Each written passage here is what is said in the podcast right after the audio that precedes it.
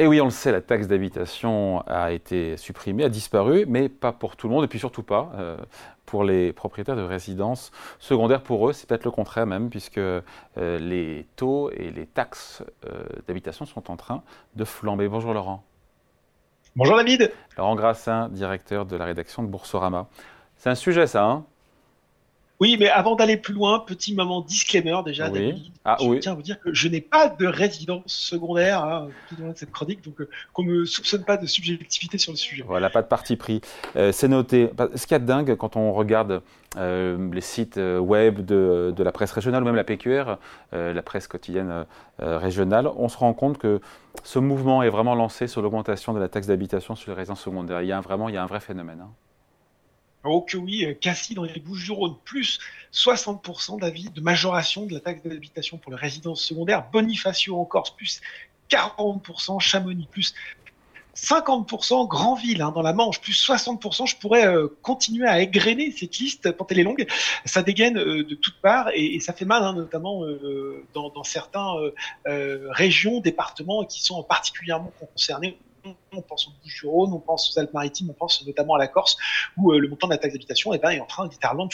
On rappelle un peu, Laurent, quand même, ce qui a provoqué tout ça, ce qui a provoqué ce déclic. Euh, c'est ce décret euh, publié fin août qui autorise, qui donne de la capacité d'activer donc cette surtaxe à plus de 2500 communes supplémentaires pour faire face aux tensions immobilières locales. Exactement, cela concerne en particulier, on le voit d'ailleurs hein, dans les exemples que j'ai cités, euh, des villes, des villages en bord de mer ou en montagne, avec un taux de résidence secondaire euh, très élevé, des sites très touristiques.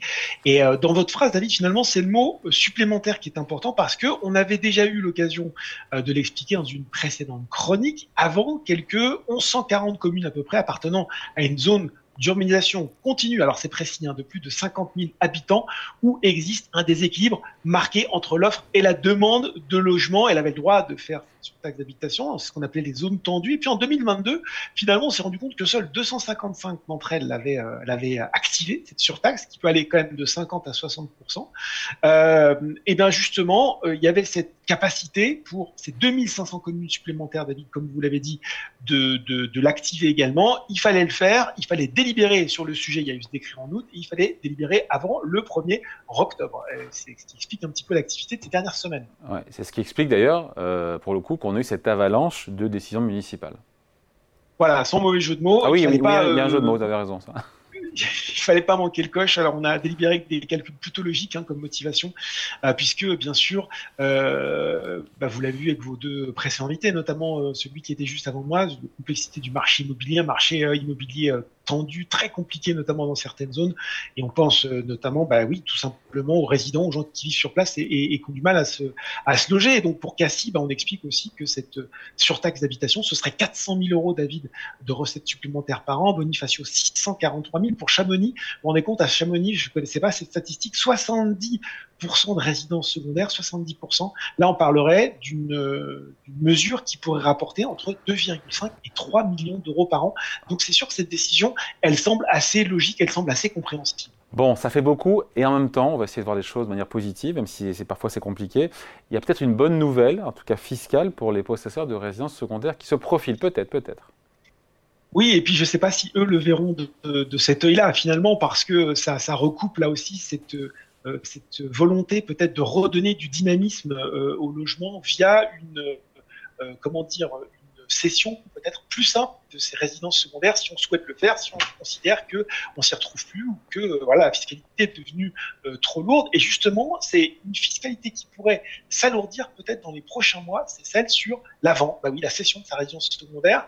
Euh, alors vous le savez, David, on a eu l'occasion d'en parler. Bruno Maire, il a, il a beaucoup parlé à la presse récemment, donc il va falloir peut-être faire le tri hein, sur les. Pardon, je vous coupe. C'est fiscalité qui devrait, pardon, qui devrait s'adoucir et pas s'alourdir, qui devrait s'adoucir. S'adoucir. Oh oui, s'adoucir, tout à fait, ouais. ouais. Pardon, je voulais. Ouais, qui devrait s'adoucir. Non, pas de problème. Et, donc, lors des questions-réponses avec les, journalistes, euh, euh, c'était lors de la présentation du projet de loi de finances 2024, c'était le 27 septembre dernier, il a dit, eh ben, notre ministre de l'économie et des finances, qu'il était intéressé par le rapport relatif à la fiscalité du patrimoine.